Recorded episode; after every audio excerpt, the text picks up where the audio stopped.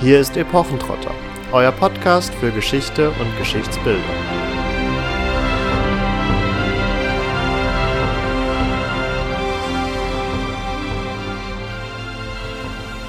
Hallo und herzlich willkommen zu einer neuen Folge von Epochentrotter.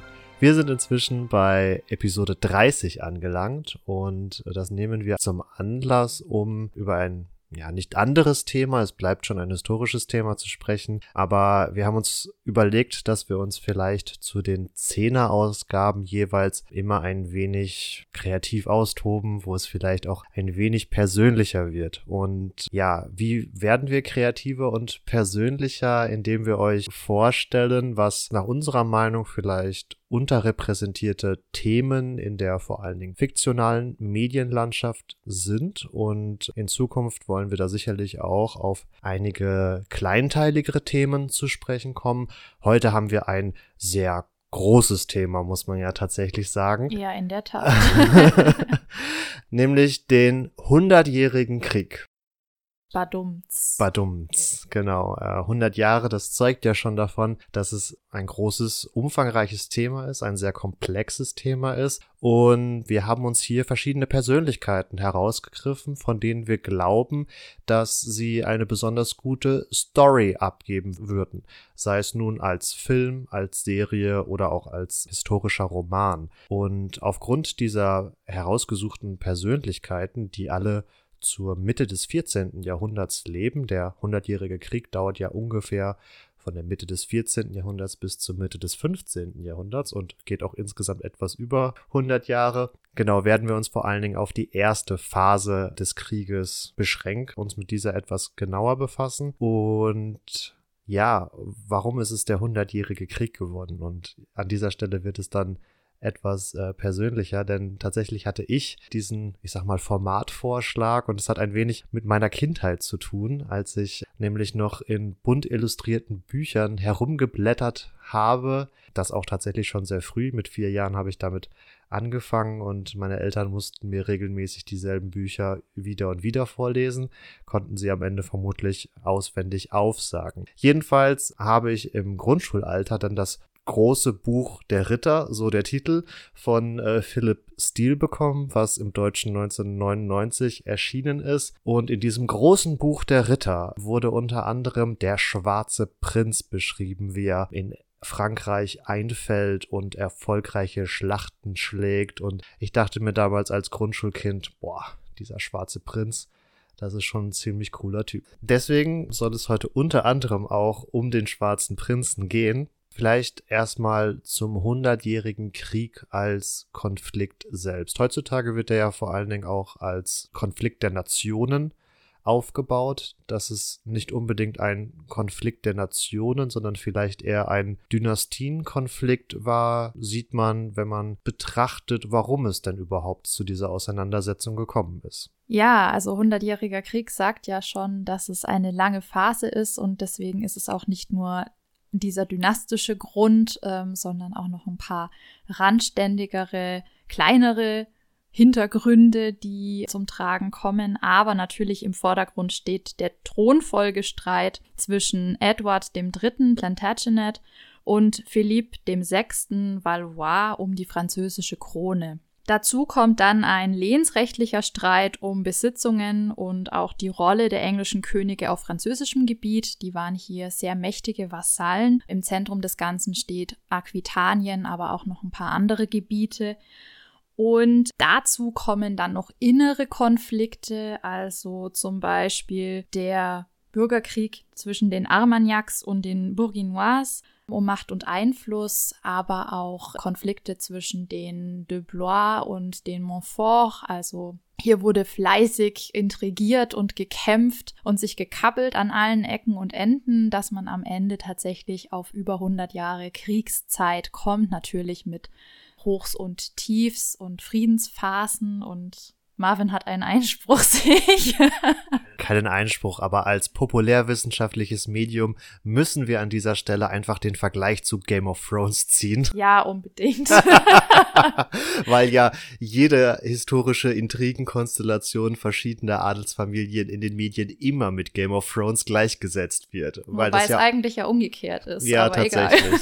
Wer es noch nicht mitbekommen hat, Game of Thrones basiert zumindest in der politischen Konstellation vor allen Dingen auf den englischen Rosenkriegen, welche wiederum nach dem Hundertjährigen Krieg dann einsetzen, weil England diesen Krieg letztendlich verlieren wird. Jetzt wisst ihr auch, warum wir den Hundertjährigen und nicht den Rosenkrieg vorgeschlagen haben, denn der ist ja schon wunderbar medial verarbeitet worden. So, zurück zu unserem englisch-französischen Thronstreit. Ich möchte etwas weiter ausholen, um euch zu zeigen, wieso überhaupt England auf einmal Vasall von Frankreich sein kann und wie es dazu kommt, dass die dann auch überhaupt so mächtig geworden sind. Und der Grund liegt hier letztendlich in der Eroberung von England selbst durch William the Conqueror schon 1066, den kennt ihr bestimmt alle aus dem Englischunterricht.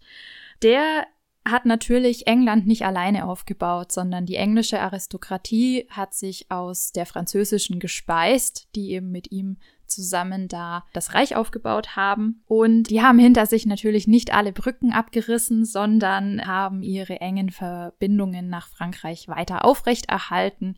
Soll heißen, die englische Sprache konnte sich zum Beispiel erst ab etwa 1250 durchsetzen. Vorher hat man stringent Französisch gesprochen. Im Adel. Ja, natürlich im Adel. Also wir reden hier vom Adel, nicht von den Bauern, klar. Die wurden ja nicht ausgetauscht. Also da gab es ja schon eine Bevölkerung, bevor William kam. Genau, und diese französischen Adligen hatten natürlich auch noch Grundbesitz in Frankreich und da seht ihr schon, woher der Wind weht. Ja, durch diese Verbindungen, die sich eben gehalten haben, ist der englische König eben nicht nur englischer König, sondern in Frankreich zugleich auch Herzog und Graf, und zwar auch noch von verschiedenen Gebieten. Am Anfang sind das ziemlich viele. Das ist Herzogtum Normandie, Gascogne, Aquitanien, Bretagne und dazu noch die Grafschaften Anjou, Maine und Touraine. Also ziemlich viel. Er ist am Ende der größte Grundbesitzer und damit natürlich auch der mächtigste Vasall in Frankreich und dadurch auch eine verdammt große Bedrohung für den französischen König, denn der englische König ist durch diesen Titel dem französischen König eigentlich gleichgestellt, gleichzeitig aber sein Vasall und ja, hm, das birgt natürlich eine ziemlich große Konfliktbombe, wenn ich es mal so sagen darf. Und ja, es gab dann immer wieder Bestrebungen von französischer Seite, die zu Gebietsverlusten auf englischer Seite geführt haben. Und im Pariser Vertrag von 1259 musste der englische König dann auch anerkennen, dass ihm nur noch Gebiete in Aquitanien und der Gascogne zur Verfügung stehen, also er nur noch Vasall im eingeschränkteren Rahmen war man könnte jetzt meinen, okay, dann gab es eine längere Friedensphase, ja, die hat aber nur so 50 Jahre etwa angehalten. Ab 1307 wurde wieder intrigiert und die Streitigkeiten flammten erneut auf, angetrieben unter anderem durch eine Zirkulation englischer Münzen auf französischem Gebiet und umgekehrt durch eine ziemlich anmaßende äh, Forderung von Frankreich die hier ein Tribut von ihrem Vasallen forderten, was den sehr gedemütigt hat. Damit aber noch nicht genug. Dazu kam dann eben noch der schon angesprochene Thronfolgestreit zwischen Edward III. und Philipp VI. Ausgelöst wurde das Ganze durch den Tod des letzten männlichen Carpetingers, also des Geschlechts, was in Frankreich eben den König gestellt hat. Und die folgten dem salischen Erbrecht. Und das kann Marvin, glaube ich, besser erklären als ich. Ja, unter anderem wurde in diesem salischen Erbrecht festgelegt, und das ist, glaube ich, hier der entscheidende Punkt, dass Frauen nicht erbberechtigt sind und auch entsprechend über Frauen hinweg kein Erbrecht weiter vergeben oder weiter vererbt werden kann. Und das ist ja letztendlich der Streit, der auch hier den Beginn des Hundertjährigen Krieges markiert, denn denn Karl IV. ist also gestorben, hatte keine männlichen Nachfahren, aber es gab noch eine weibliche Carpetingerin, nämlich Isabella, Isabella de France, wie sie auch gerne genannt wird. Nicht sehr bezeichnend, wie ich finde, aber gut, sei es drum. Und Ja, über sie hat ihr Sohn Edward III. eben versucht, einen Anspruch auf die französische Krone geltend zu machen. Das hat er im Alter von gerade mal 15 Jahren das erste Mal versucht hat aber keine Verbündeten finden können für sein Vorhaben, weil seine Mutter einen nicht ganz standesgemäßen Liebhaber hatte, Roger Mortimer, der als mächtigster Mann von England galt zwischenzeitlich. Ja, mit dem verkehrte sie und das hat natürlich den Ruf der ganzen Familie schwer geschädigt, was dann Edward daran gehindert hat, schon frühzeitig seine Ansprüche durchzusetzen oder einen entsprechenden Krieg zu beginnen. Wobei natürlich fraglich ist, inwieweit er hier selbst seine Ansprüche überhaupt hat versucht geltend zu machen oder nur als Marionette diente, denn wie Katharina schon angesprochen hat, er war erst 15 Jahre alt und stand wohl gerade in diesem Alter noch unter der Fuchtel seiner Mutter und ihres Liebhabers, die so gesehen dann indirekt Königsrechte ausgeübt haben.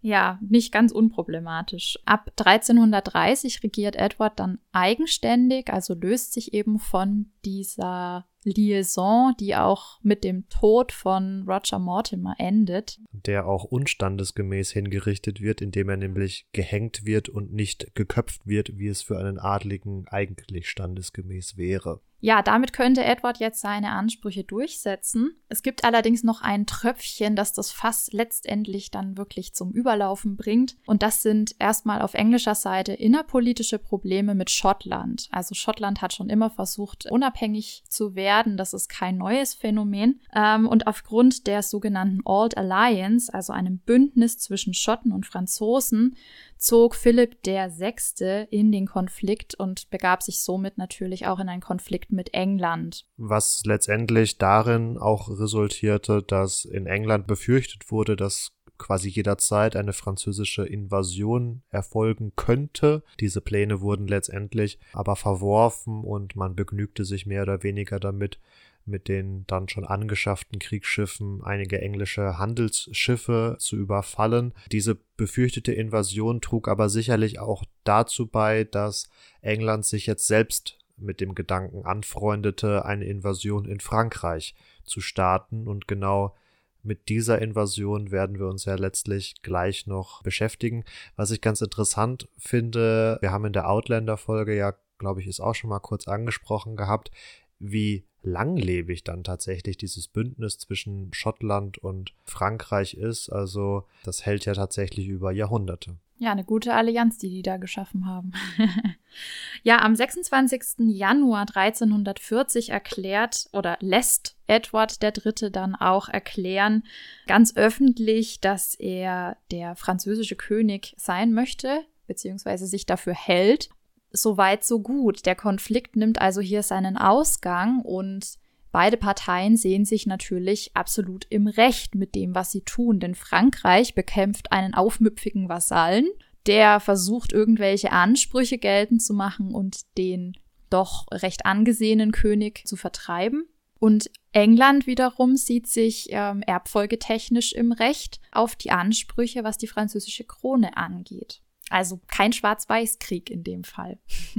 Soweit erstmal zur historischen Ausgangslage, bevor wir auf etwas kleinteiligere Elemente, sage ich mal, dieses hundertjährigen Konfliktes zu sprechen kommen, aber vielleicht erstmal ein Abriss der bisher stattgefundenen Medienrezeption. Eine der Ausgangsthesen, die wir aufgestellt haben, war ja auch ein wenig, dass die von uns dann vorzustellenden Figuren und damit verbundenen Story Arcs äh, noch nicht allzu verwurstelt worden sind. Und deswegen möchte ich euch mal kurz darstellen, welche Medienrezeption der Hundertjährige Krieg denn bisher gefunden hat. Ganz prominent haben wir da natürlich zuletzt aus dem Jahr 2019 The King unter anderem mit äh, Robert Pattinson. Der lief auf Netflix oder läuft immer noch auf Netflix und verarbeitet letztendlich die Shakespeare-Stücke zu Heinrich IV. und Heinrich V. Also befinden wir uns hier schon eher wieder im 15. Jahrhundert, also eher in der zweiten Hälfte dieses hundertjährigen Krieges. The King kommt generell nicht sonderlich gut weg bei den Kritikern, unter anderem für die ja recht lose Adaption der literarischen Vorlagen und auch aufgrund einer fehlenden historischen Genauigkeit. Katharina hat da auch ein sehr beliebtes Video. Ja, es ist großartig. Wir werden es euch auf jeden Fall verlinken. Es ist von Matt Easton und er ergeht sich minutenlang darüber, wie fatal und unverständlich es ist, dass bei so einer Produktion einfach nicht mal eine Person angerufen wird, die dazu was sagen kann. Egal, er oder wir oder irgendjemand. ich find's großartig, wirklich. Müsst ihr euch unbedingt mal anschauen. Wie gesagt, das kommt auf jeden Fall in die Show Notes. Hm, wir haben aber auch noch weitere Shakespeare-Adaptionen. Einmal von äh, 1944 und einmal von 1989. Gerade die 44er-Verfilmung hat aber ein unter anderem sehr populäres Bild vor allen Dingen der englischen Kriegsführung geprägt. Auf das kommen wir aber später noch zu sprechen. Auch relativ alt ist die Verfilmung Der Schwarze Prinz von 1955, unter anderem mit dem doch recht bekannten Errol Flynn, der unter anderem auch in den 30er Jahren, glaube ich, eine sehr, eine bis heute sehr prominente Robin Hood-Verfilmung dargelegt hat. Und dieser Film spielt ab 1359, also befindet sich noch in der ersten Phase, allerdings in einer ruhigeren Phase des Krieges, wo der Schwarze Prinz, oder der, der namensgebende Schwarze Prinz in Frankreich letztendlich die eroberten Besitztümer verwaltet und die Franzosen dann aber den Friedensvertrag brechen und es letztendlich doch wieder zu Konflikten kommt. Ein, zumindestens finde ich das, aber ihr habt auch schon gehört, dass ich eine Schwäche für Ivanhoe habe, der in diesem Zeitraum gedreht wurde. Recht unterhaltsamer Film. Etwas weg von den Filmen kommen wir dann mit einigen Buchreihen, die natürlich auch erschienen sind. Unter anderem Die Gralsuche von Bernard Cornwell. Ähm, die beginnt im Deutschen mit dem Titel Der Bogenschütze. Ist sehr zu empfehlen. Da habe ich bisher den ersten Teil gelesen. Die weiteren fehlen noch, aber das werde ich sicher nochmal nachholen. Ergänzend dazu ist auch erschienen Das Zeichen des Sieges, was sich vor allen Dingen nochmal mit der Schlacht von Agincourt auseinandersetzt die 1415 geschlagen wurde. Wir haben dann noch von David Gilman die Legenden des Krieges, was ja zuletzt doch sehr prominent auch in den deutschen Buchhandlungen auslag und ab 2013 sind da inzwischen sechs Bände gelaufen. Insgesamt eine recht unterhaltsame, leichte Kost, die ich zuletzt als Hörbuch vor allen Dingen konsumiert habe. Da haben wir ein bisschen das Problem, dass der Charakter zunehmend zu einer Mary Sue verkommt, also alles kann und sich von nichts stoppen lässt und ja, es wird am Ende, finde ich zumindest ein wenig absurd.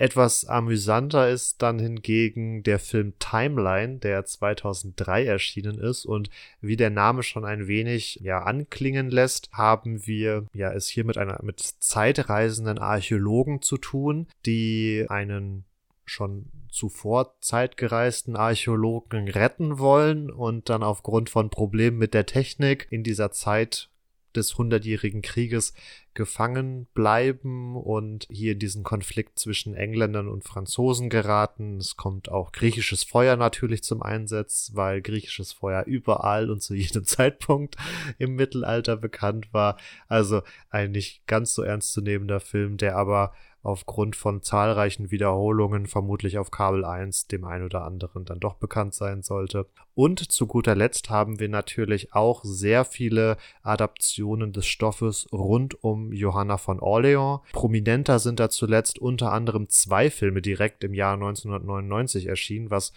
immer so ein wenig davon zeugt, dass ein Handlungsstrang irgendwie aufkommt und plötzlich mehrere Produktionsstudios sich drum kloppen, wer jetzt die beste Version davon auf den Markt bringt. Der eine ist unter anderem in der Regie von Luc Besson und besetzt mit Mila Jovovich, also schon etwas prominenter, aber der andere kann unter anderem so auch mit Peter O'Toole aufwarten und das Ganze ist natürlich auch literarisch verarbeitet worden, etwa in Der Herr der Bogenschützen 2017 als historischer Roman erschienen von Macpillan.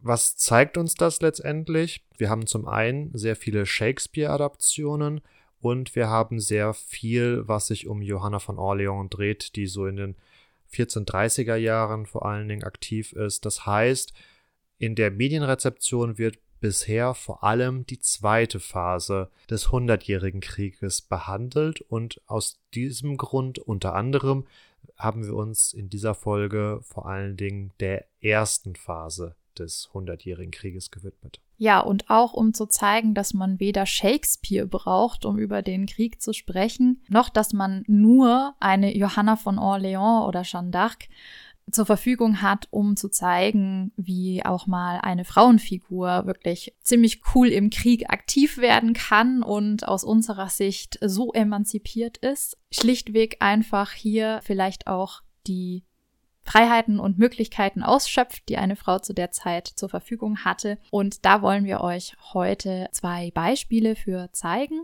aber eben auch zwei männliche Protagonisten vorschlagen. Das ist ja letztendlich auch so ein wenig die Kernbotschaft, die wir zuletzt in unseren Episoden hatten. Nicht die Frauen in eher moderne Konstellationen bringen, die für den historischen Kontext wiederum unlogisch sind, sondern lieber die historischen Vorlagen nutzen. Und da gibt es sehr viele, die quasi aus sich heraus schon absolut dramaturgisch tauglich sind. Und Katharina, du hast dir den, den Ball schon so schön selbst vor die Füße gespielt. Dann äh, fang doch gerne mal vielleicht mit unserer Piratin an. Ja, das macht tatsächlich auch am meisten Sinn, weil die in einem etwas größeren Konflikt eine Nebenrolle spielt. Dieser größere Konflikt ist auch derjenige, in dem gleich die zweite Frau, die wir euch vorstellen wollen, eine sehr, sehr wichtige Rolle einnimmt. Insofern haben wir quasi zwei Blöcke. Erstmal die Damen und als zweites dann die Herren.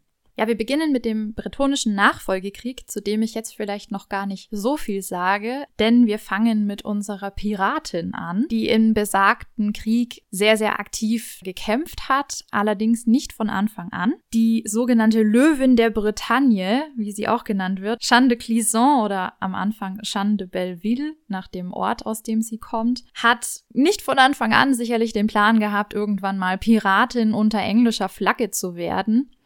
Allerdings haben die Umstände ihres Lebens dazu geführt, dass sie immer stärker in diese Rolle des Racheengels geschlüpft ist. Dieser Erbfolgekrieg oder Nachfolgekrieg hat stattgefunden zwischen dem Haus de Blois und dem Haus Montfort, die beide hier reklamiert haben aufgrund der Verwandtschaftsverhältnisse ja, Anspruch zu haben, der eine durch direkte Nachfolge, der andere durch Heirat. Genauer werde ich euch das gleich noch erklären. Auf jeden Fall ähm, hat unsere Jeanne de Clisson erstmal eine Ehe gehabt, in der sie verschiedene Güter am Ende geerbt hat und ihr Mann kämpfte eben in einer Schlacht zwischen diesen beiden verfeindeten Häusern und starb. 14 Jahre später hat sie ein zweites Mal geheiratet und zwar den Sohn der Bretagne, was den Dubois, die ja Anspruch darauf erheben wollten, äh, gar nicht gepasst hat und die daraufhin beim Papst diese Ehe haben annullieren lassen. Jetzt war der Plan, dass von den Dubois eine mit dem Erben verheiratet wird, anstatt eben der Jeanne de Belleville. Und der ist aber gestorben, bevor sie ihren Plan in die Tat umsetzen konnten. Also heiratete Charles de Blois die Schwester, die lustigerweise auch Jeanne heißt. Irgendwie heißen in dem Kontext alle Jeanne oder Johann. Aber was soll's? Es macht das Ganze nur komplizierter für uns. Aber auf jeden Fall haben diese Dubois sehr, sehr aktiv nach dem Titel gegriffen, also dem Titel der, des Herzogtums Bretagne und ähm, so weit, so gut, da spielt also unsere Piratin noch gar keine Rolle. Das wäre quasi der ganze Vorbau, den man hier betrachten oder nicht betrachten könnte, wenn man denn eine filmische Adaption machen würde. Also die zweite Ehe wurde annulliert. Es braucht jetzt eine dritte Ehe, wie das so ist. Man kann eben nicht allein bleiben. Und die schließt die Jeanne de Belleville jetzt mit Olivier de Clisson. Daher kommt auch dieser zweite Name, dass sie eben als Jeanne de Clisson bezeichnet wird.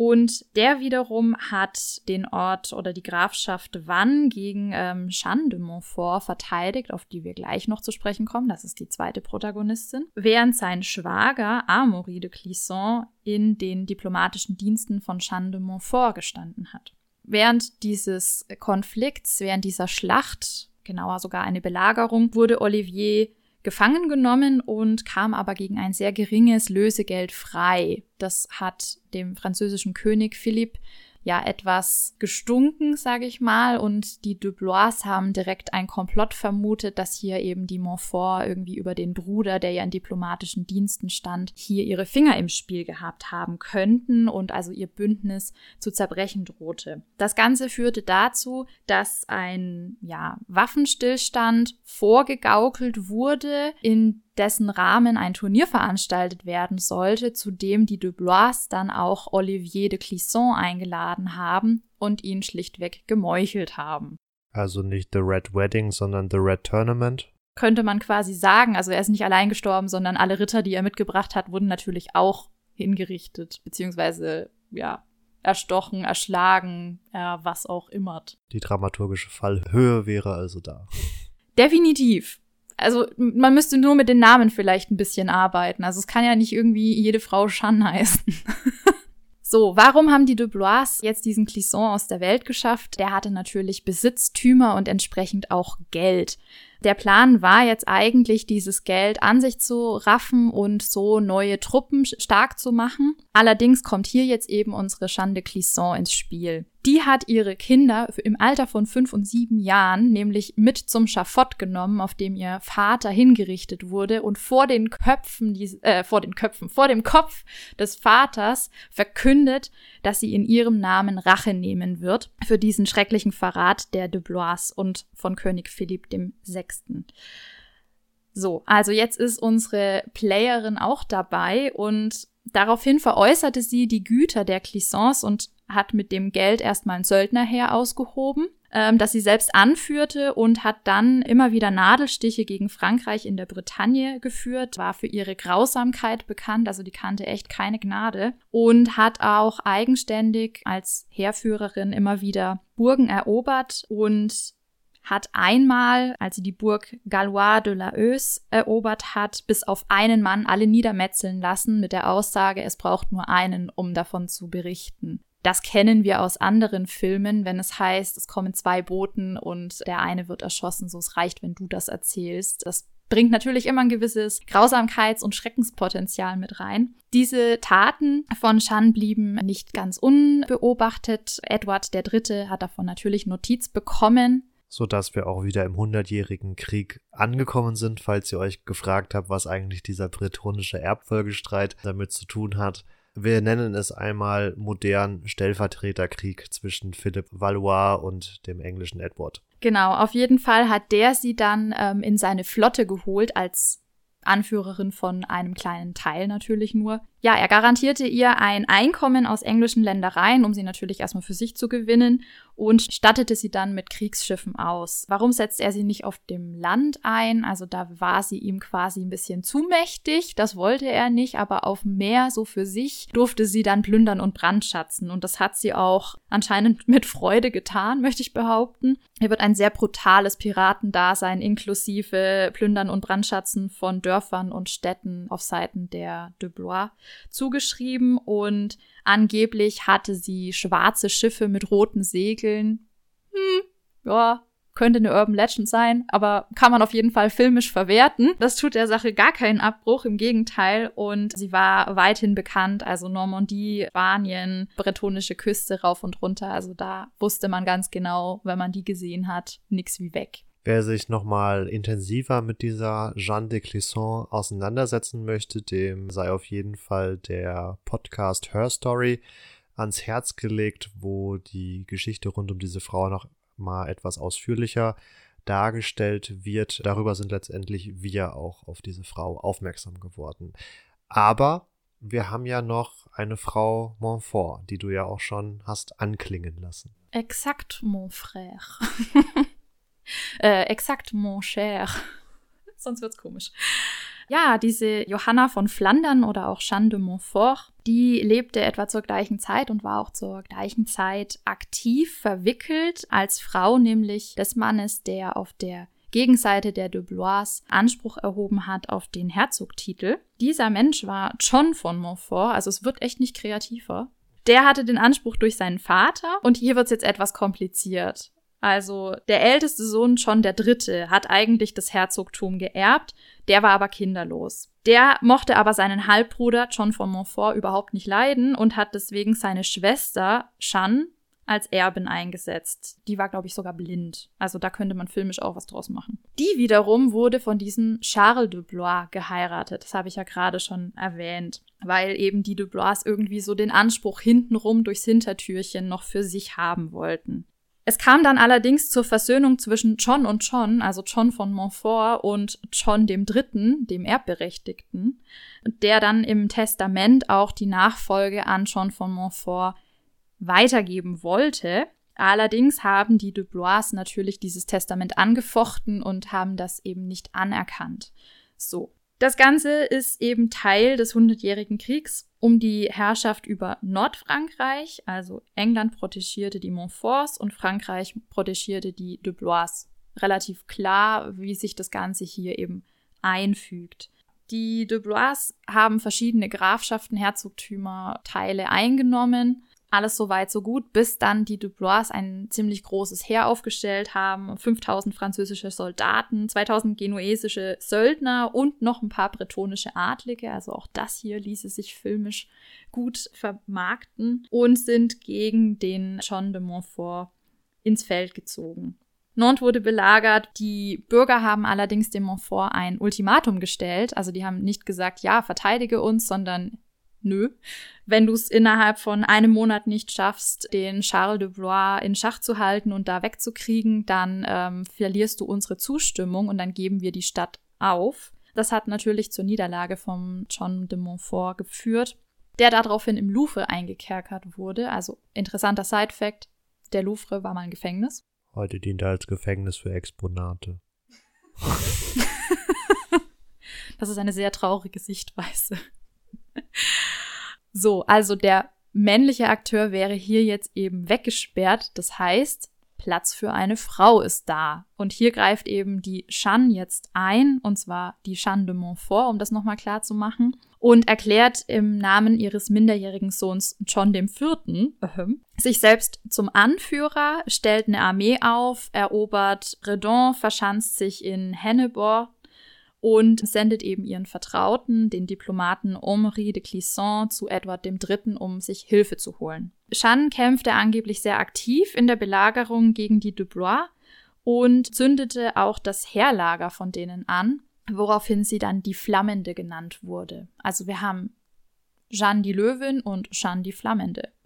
Belagerungen wären ja sowieso noch so ein wenig mein feuchter Traum für Filme, weil das hat so im Ansatz eigentlich bisher nur Königreich der Himmel mal ordentlich hinbekommen. Ansonsten wird das immer gerne umgangen. Ja, und was man filmisch mega gut darstellen könnte, ist einer ihrer Ausfälle, wo sie eben ihre Belagerung verlassen hat. Da wurde ihr beim Rückzug der Weg abgeschnitten und so ritt sie stattdessen von einer Abteilung der Gegner verfolgt auf Brest zu. Diese gegnerischen Reiter wechselten nach kurzem Scharmützel auf ihre Seite und unterstützten fortan Jeanne und die Sache der Montforts. Mit diesen Rittern hat sie sich dann auch einiges an Verstärkung organisieren können und konnte Hannibal zurückerobern. Dort hatte der Bischof von Leon seinen Einfluss geltend gemacht, um eine Kapitulation auszuhandeln. Doch jetzt, wie aufs Stichwort, kommt Henri de Clisson aus England mit froher Botschaft, frohen Soldaten ähm, unter Walter Manny zurück.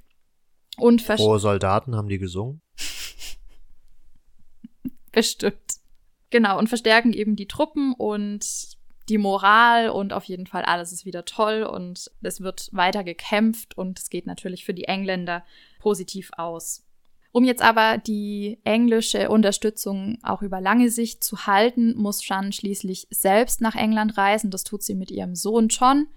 Und den lässt sie dann auch bei Edward III., der sich positiv zu dem Vorhaben äußert, während sie selbst zurückkehrt und allerdings jetzt von der spanischen Flotte aufgegriffen wird, die praktischerweise auf Seiten der de Blois stand. Also nochmal auf die Jeanne de Clisson zu sprechen zu kommen, unsere Piratin unter englischer Flagge und auf Seiten der Spanier, ähm, die sind natürlich dann auf Seiten der Franzosen. Also bis äh, zu ihrem Tod hat Jeanne de Montfort immer wieder im Namen von ihrem Sohn, der nach wie vor minderjährig war, Heere unter sich versammelt und auch angeführt und eben so lange für ihre Sache gekämpft, bis sie schließlich selbst 1372 in England gestorben ist. Das, was zumindest ich finde, wirklich spannend an diesen beiden Frauen ist ja tatsächlich, dass sie nicht einfach als adlige Frauen Söldner bestellt haben und dann dem jeweiligen Söldnerführer, Heerführer alles überlassen haben, sondern selber mit im Feld waren, selber auch in Teilen die Truppen angeführt haben, was zumindest aus unserer heutigen Perspektive ja doch sehr emanzipiert wirkt. Natürlich muss man sich immer ein wenig vor Augen führen, dass das eigentlich nur möglich war, weil sie Witwen waren und ihre Kinder oft noch nicht alt genug waren, um ja selbst rechtlich aufzutreten und entsprechend auch eine Art dynastische Leitfunktion innerhalb der Familie auch dann gegenüber der eigenen Mutter wieder einzunehmen. Ja und nein, also im Fall von Jeanne de Montfort ist es auf jeden Fall richtig. Allerdings bei unserer Piratin ist es gar nicht der Fall. Die hat nämlich aus der ersten Ehe schon ältere Kinder, die nach damaligem Recht, also zumindest der Sohn, also sie hat einen Sohn und eine Tochter, auch schon volljährig gewesen sein müsste. Also es kommen hier ein paar Sachen zum Tragen. Also die Freiräume ergeben sich sicherlich dadurch, dass hier Kinder eben minderjährig sind, für die dann gehandelt wird, also für die sozusagen Vormundschaft übernommen wird. Bei der Clisson kommt allerdings tatsächlich dieser Rachegedanke einfach extremst zum Tragen und dass sie sehr, sehr viel Geld hatte. Also Geld rules the world, haha. Ähm ja, genau. Also das ist halt einfach ein, ein, sehr, sehr wichtiger Faktor und Geld bedeutet auch Einfluss und dementsprechend hat man dann auch ganz, ganz andere Spielräume, was die Handlung angeht, als wenn man Bäuerin ist, dann steht man halt auf dem Feld und melkt Kühe und kümmert sich um Kinder, keine Ahnung. Von der Löwin und der Flammenden kommen wir zum schwarzen Prinzen. Ich hätte dann noch einen Blinden im Angebot. ja, ich weiß. Wir haben uns jetzt etwas ausführlicher mit dem bretonischen Erbfolgekrieg beschäftigt, der in den 1340er Jahren, also sehr am Anfang dieses Konfliktes auch zwischen England und Frankreich steht. Und ja, letztendlich offiziell beginnt der Krieg 1337. Es finden zunächst vor allen Dingen auch einige Seeschlachten statt, in denen England auch die Oberhand letztlich gewinnen kann und 1346 kommt es letztlich dann auch wirklich zur Invasion Frankreichs durch England. Hier landet Edward III. in Frankreich, in der Normandie und das ist auch so das erste Mal, dass wirklich eine größere Zahl englischer Soldaten und Ritter in Frankreich aktiv werden. Und ja, es kommt dann auch relativ schnell zu einer ersten großen Schlacht, nämlich der Schlacht von Crécy, die gerne auch mal als Endpunkt des Rittertums gesehen wird, unter anderem weil es den französischen Rittern in ihrer gewohnten Kavallerie Manier mit Stoßangriffen zu Pferd und mit Lanze es nicht gelingt, die englischen Fußsoldaten äh, aufzureiben. Das hat tatsächlich mehrere Gründe, unter anderem auch, weil es regnet und die Franzosen eine Böschung hinaufreiten müssen, was äh, in Anbetracht des Regens das Tempo der französischen Reiterangriffe doch stark reduziert. Und an dieser Stelle soll auch Mythbusting betrieben werden. Katharina, wenn du an Bogenschützen denkst, in einer Schlacht, welches Bild schwebt dir denn so vielleicht aus deiner medialen Rezeption so im Kopf herum? Ja, da muss ich natürlich an die englischen Langbogenschützen denken, die mehr oder weniger ziellos in den Himmel feuern und Salve nach Salve abgeben, ja, in Reihe stehen und auf Kommando quasi alle gleichzeitig feuern und man hört dann das Sirren der Pfeile, die auf die Gegner runtergehen und der Himmel verdunkelt sich, äh, die äh, Gegner hören natürlich nur dieses Und auf einmal, pam, pam, pam, pam, pam, fallen alle tot um. Tolles Stilmittel äh, für Filme. Allerdings kann ich mir nicht vorstellen, dass man das wirklich gemacht hat. Also die hatten ja auch nicht unbegrenzt Feuerkraft in Form von Pfeilen zur Verfügung. Und insofern hätte man da, denke ich mal, auf jeden Fall etwas zielführender losgeschossen. Aber da wirst du uns bestimmt gleich aufklären.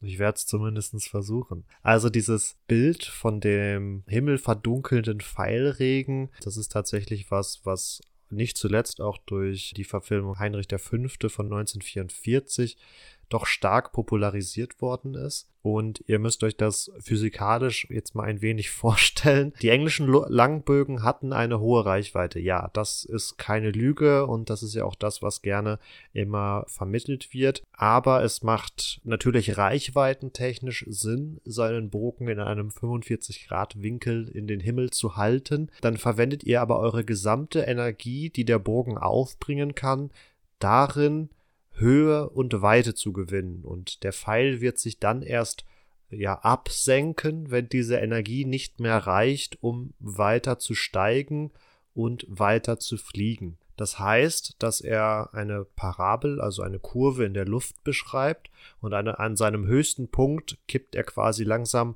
nach unten und beginnt einen Sinkflug.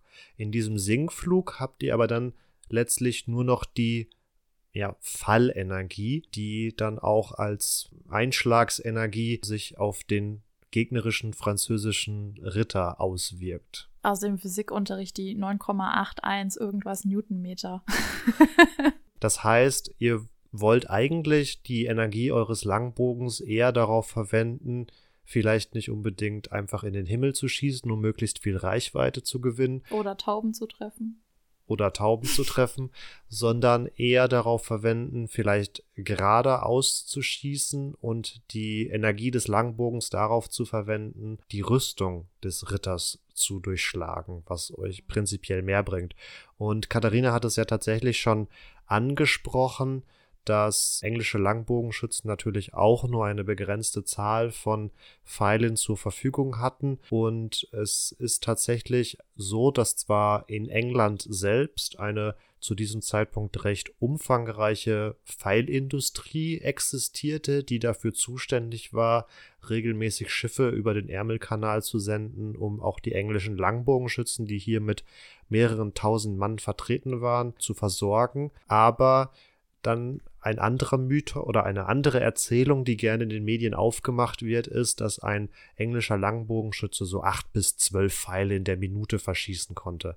Ja, kann er, aber ähm, vier Minuten lang dann oder etwa. Genau, ne? das kann er etwa vier Minuten lang machen und dann ist er empty. Das bringt also nicht unbedingt so viel, vor allen Dingen, weil bei diesen Pfeilsalven, die in den Himmel geschossen werden, natürlich auch viele Pfeile dann ungezielt verschossen werden und man nicht mehr so wirklich Einfluss darauf hat, wo sie denn eigentlich treffen. Und dazu gibt es von Todd auf äh, YouTube, das werden wir euch auch noch verlinken, ein sehr interessantes Video, wo er wirklich unter extrem authentischen Begebenheiten einen Beschusstest von Rüstungen gemacht hat die fairerweise hier für die Zeit von Agincourt gelten, also ungefähr 60 Jahre später, wo auch schon der Plattenpanzer etwas verbreiteter war, äh, die aber aufzeigen, dass bestimmte Rüstungsteile für einen Langbogen einfacher zu durchdringen waren und andere Rüstungsteile eher weniger gut zu durchdringen waren. Also der Bogenschütze war schon daran interessiert, bestimmte Teile des Körpers oder das Pferd selbst zu treffen,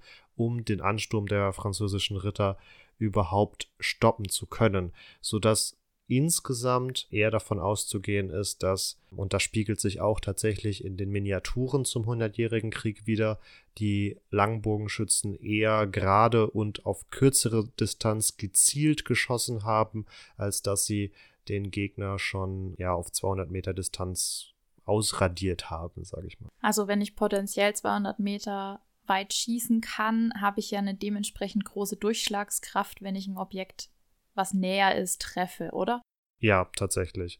Okay, also hätte ich größeres Potenzial, meinen französischen Gegner entsprechend zu dezimieren. Ja, und ihr müsst euch vorstellen, die gerade englischen Pfeile waren relativ dick und entsprechend nicht darauf ausgelegt, weit zu fliegen. Wir haben das aus einem aus dem nomadischen Kontext mit den sogenannten Reiterbögen, wo leichtere Pfeile eingesetzt werden, die wirklich dazu dienten, auf sehr lange Distanz, teilweise 300, 400 Meter, zu schießen. Die haben aber dann entsprechend wenig Durch Durchschlagsenergie und waren vor allen Dingen dann gegen entweder wild, also auf der Jagd, oder gegen ungeschützte Feinde einzusetzen. Und wir haben es hier eben mit gepanzerten Rittern zu tun.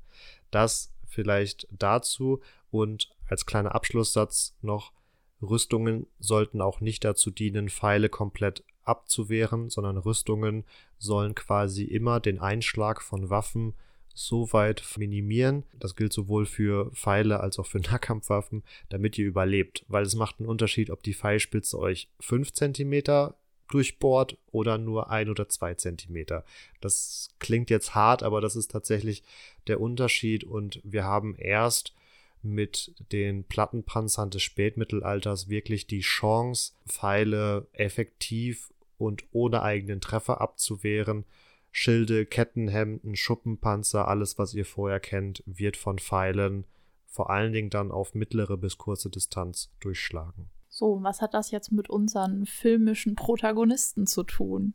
Das hat insofern etwas damit zu tun, dass diese englischen Langbogenschützen mehr oder weniger die Schlacht von Crécy 1346 entschieden haben. Und einen nicht kleinen Anteil an der Entscheidung dieser Schlacht hatten auch die englischen Ritter, denn das Besondere in dieser Schlacht war, dass zum ersten Mal, zumindest in größerem Maße, Ritter von ihren Pferden abgesessen sind und ihre englischen Bogenschützenkameraden im Nahkampf verteidigt haben, falls doch mal ein französischer Ritter durchkommt. Und einer dieser Ritter, der hier an vorderster Front gekämpft hat, und das obwohl er dem Hochadel angehörte, war eben Edward of Woodstock, der sogenannte Schwarze Prinz. Da, da, da, Wobei man sagen muss, dass dieser Name der Schwa oder dieser Beiname der Schwarze Prinz vermutlich erst später aufgekommen ist und es auch nicht mehr so ganz sicher ist, woher der Name eigentlich kommt für einen Film würde ich sagen, ist das jetzt irrelevant und man kann ihn einfach in eine schwarze Rüstung stecken. Ja, unbedingt. Außerdem, ihr wisst selber, äh, Filme arbeiten ja auch damit, dass man auf den ersten Blick die Parteien voneinander trennen kann. Und wenn hier natürlich ein schwarzer Ritter auftaucht, weiß man als Zuschauer sofort, aha, Edward von Woodstock. Genau. Und wie gesagt, das wirklich Besondere an ihm ist, dass er hier den ritterlichen Tugenden folgend wirklich an vorderster Front kämpft. Festzuhalten ist, er ist zu diesem Zeitpunkt erst 16 Jahre alt und er wird auch das Ziel der französischen Angriffe. Das hat damit zu tun, dass sein von ihm kommandierter rechter Flügel den Franzosen besonders nahe steht. Also versuchen die Franzosen ihn zu attackieren und vor allen Dingen das Banner von ihm als Prince of Wales, also als Thronfolger, ja, an sich zu reißen, zu stürzen. Das hat natürlich eine, hätte eine entsprechende moralische Wirkung auf dem Schlachtfeld entfalten können und Edwards Flügel gerät zunehmend unter Bedrängnis und erfordert Verstärkung bei seinem Vater, dem König, an. Aber der König sagte wohl, und das ist natürlich jetzt ein Zitat, was dem König eher in den Mund gelegt wurde, als dass er es selbst wirklich ausgesprochen hat, wenn er König werden sollte, muss er allein zurechtkommen. Also. Sehr fürsorglich. also er, in Anführungsstrichen lässt er seinen Sohn hier alleine. Man muss aber dazu sagen, er schickt schon 20 Ritter inklusive Gefolge, was dann, ja, schätzungsweise so 140, 150 Mann nochmal ausmacht. Und die reichen dann auch, um den rechten Flügel zu stabilisieren. Dadurch kann die Schlacht gewonnen werden. Edward, der Prince of Wales, Edward of Woodstock, erhält im Anschluss an diese Schlacht auch den Ritterschlag, also wird für seine glorreichen Verdienste an vorderster Front auch ausgezeichnet und ja, es setzt sich ritterlich weiter fort, was natürlich für eine Heldenfigur in einem Film auch immer sehr schön umzusetzen ist. Edward of Woodstock als Thronnachfolger beschreitet nach der Schlacht das Schlachtfeld und findet hier den Leichnam von Johann von Luxemburg, der ja auch eine recht interessante Persönlichkeit ist. Genau, und das ist unser Vierter im Bunde, den ich hier kurz einschieben möchte. Der eignet sich nämlich in dem Kontext eher für einen kleinen Nebenplot. Johann von Luxemburg oder auch Johann von Böhmen, später Johann der Blinde genannt, gehört eigentlich gar nicht so richtig in den Konflikt zwischen Frankreich und England rein. Allerdings hat er, obwohl er eher in den böhmisch-polnisch-ungarischen Kontext gehört und da auch eigene Konflikte hat, sehr enge Beziehungen zu Frankreich. Also er hat eine Frankreich zugewandte Außenpolitik, stellt die Beziehungen zwischen dem Haus Luxemburg und den Carpetingern wieder her, also noch bevor Philipp der Sechste übernimmt und ähm, hielt sich oft mehrere Wochen am Pariser Hof auf, wo das Turnierwesen sehr stark gepflegt wurde. Und hier kommt jetzt auch eine Eigenschaft von Johann zum Tragen. Er ist nämlich die Verkörperung des Ritterideals der Zeit. Also wir haben ja schon oft immer Maximilian den Ersten als der letzten, den letzten Ritter angeführt. Hier haben wir es jetzt äh, nicht mit dem letzten, aber mit dem vorletzten. Dem vorletzten und dem strahlendsten und tollsten und idealsten Ritter zu tun. Hier sei kurz auf unsere Ritterfolge auch verwiesen, die ihr natürlich über die Homepage und alle anderen Kanäle abrufen könnt. Ja, also der hat sich eben deswegen öfter in Paris aufgehalten, hat dann natürlich auch mit Philipp dem Sechsten Bande geknüpft. Und ja, er wäre jetzt also quasi in der Vorgeschichte des ganzen Konflikts irgendwie mal als Protagonist oder als Nebenprotagonist einzubringen, der dann aber aufgrund von eigenen Verstrickungen, einem Feldzug nach Oberitalien, bei dem er die Lombardei für sich ähm, erobert, die eigentlich Philipp VI. gerne hätte, zu einem Vertrag mit dem französischen König kommt, der ähm, dazu führt, dass er jetzt eben auch Truppen versprechen muss im Kriegsfall. Also, dass, dass er jetzt auch Truppen im Kriegsfall schicken muss. Und er erhält tatsächlich auch in dem französisch-englischen Konflikt das Kommando in der Gascogne, also eines der Herzogtümer, das zu Englands Lehnsanspruch gehört, das aber eben halt der französische König wieder zurückerobert. Und das Spannende hier ist jetzt eigentlich, dass Johann schon 1337, also lange vor der Schlacht von Crécy, fast vollständig erblindet ist. Drei Jahre später war es dann tatsächlich vorbei mit dem Augenlicht und es gibt hier einen Mythos, dass er entweder an Ritter gebunden oder tatsächlich ganz alleine in der Schlacht von Crécy gekämpft haben soll, tatsächlich völlig erblindet. Sein Sohn hat sich da allerdings nicht so mit Ruhm bekleckert. Der ist nämlich unter ungeklärten Umständen vom Schlachtfeld verschwunden, war auch sonst nicht ganz einer Meinung mit seinem Vater, vielleicht auch, weil der was ähnliches gesagt hat wie Edward der Dritte. Ähm Jedenfalls gehörte zu seinen Identitätszeichen eine äh, ganz besondere Helmzier und er hatte auch einen Wahlspruch. Aber da gebe ich jetzt das Wort wieder an Marvin. Das hat nämlich mit unserem Edward of Woodstock zu tun der immer noch auf dem Schlachtfeld daherschreitet und eben den toten und vorher schon erblindeten Johann von Luxemburg findet. Und auch hier haben wir wieder ein Zitat, was ihm im Nachhinein in den Mund gelegt wurde. There lies the Prince of Chivalry, but he does not die. Und tatsächlich ist Johann von Luxemburg im Nachhinein ja noch lange als idealer Ritter gedacht worden, oder? Ja, dem, dem ist tatsächlich so. du hast die Helmzier von Johann schon angesprochen, die sich wohl aus Flügeln oder drei, ja, aus zwei Flügeln zusammensetzte und ja, in Respektbekundung sicherlich auch von Edward hat dieser diese Helmzier an sich genommen, im Laufe der Jahrhunderte oder auch wohl schon zu seinen Lebzeiten, so ganz genau lässt sich das nicht mehr nachvollziehen, wurden daraus letztendlich drei Straußenfedern, drei weiße Straußenfedern und der schon angesprochene Wahlspruch, den Johann führte, ich dien, wurde auch von Edward übernommen.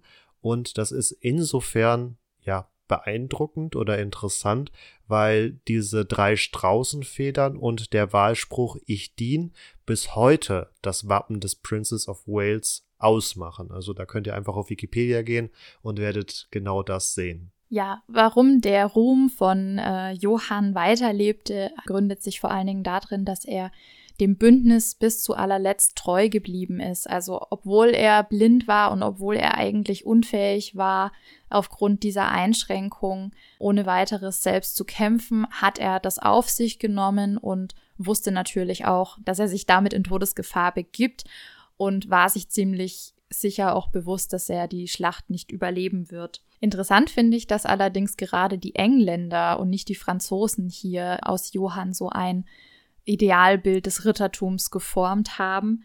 Und ähm, sie gedachten ihm tatsächlich auch in einer speziellen Trauerzeremonie, die vom Bischof von Durham geleitet wurde. Also hier für das Popcorn-Kino auf jeden Fall ja recht einfache Motive von äh, Rittertum und Idealen. Der Prince of Wales, Edward of Woodstock, hat aber auch noch in einer oder in den nachfolgenden Jahren den Krieg stark beeinflusst. Unter anderem eroberte er Bordeaux und hier im südfranzösischen Raum kam er dann auch mit Spanien in Kontakt wo er in die auch Thronkonflikte oder Thronfolgekonflikte einmischte und neben dem Wappen des Princes of Wales, was bis heute durch ihn beeinflusst ist, erhielt er als Belohnung für seine Tätigkeiten in Spanien einen übergroßen afghanischen Spinell, der bis heute noch Teil der britischen Staatskrone ist. Also hier auf jeden Fall eine recht scheinende Persönlichkeit. Hinzu zwei Frauen, die äußerst beeindruckend sowohl für ihre als auch für unsere heutige Zeit sicherlich noch sind und sich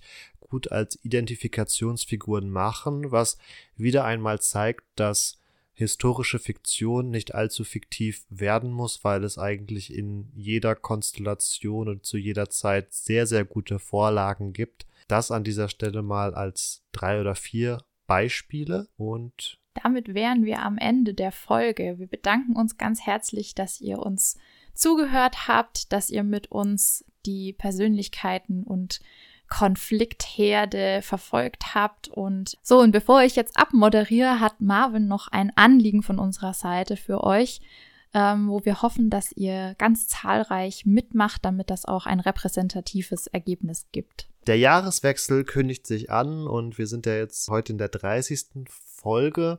Wir möchten das neue Jahr 2021 aber nutzen, um Epochentrotter auf jeden Fall noch besser zu machen und wir wollen das mit euch machen. Dazu haben wir uns eine kleine Umfrage überlegt, die wirklich binnen weniger Minuten zu erledigen ist und wir würden uns sehr freuen, wenn ihr uns quasi mal Feedback gibt, wie ihr den Podcast findet, wie ihr unser Social Media Angebot findet, ob ihr euch weitere Formate oder was auch immer mit uns vorstellen könntet. Den Link findet ihr natürlich auch in den Show Notes und wir sprechen das hier ganz bewusst auch im Podcast an, um diejenigen Hörer vor allen Dingen auch zu erreichen, die uns nicht auf Social Media folgen. Klingt euch bitte einfach mal rein und unterstützt uns dabei, dieses Projekt weiter zu verbessern. Vielen Dank. Wir hoffen, dass ihr auch in Zukunft unsere Folgen hört. Abonniert uns doch und liked uns auf den Social Media Kanälen und ihr wisst, wo ihr uns findet unter epochentrotter.de, unsere Homepage auf Facebook, Instagram und Twitter jeweils unter Epochentrotter. Und damit wünschen wir euch eine schöne Woche. Macht's gut. Und ciao, ciao.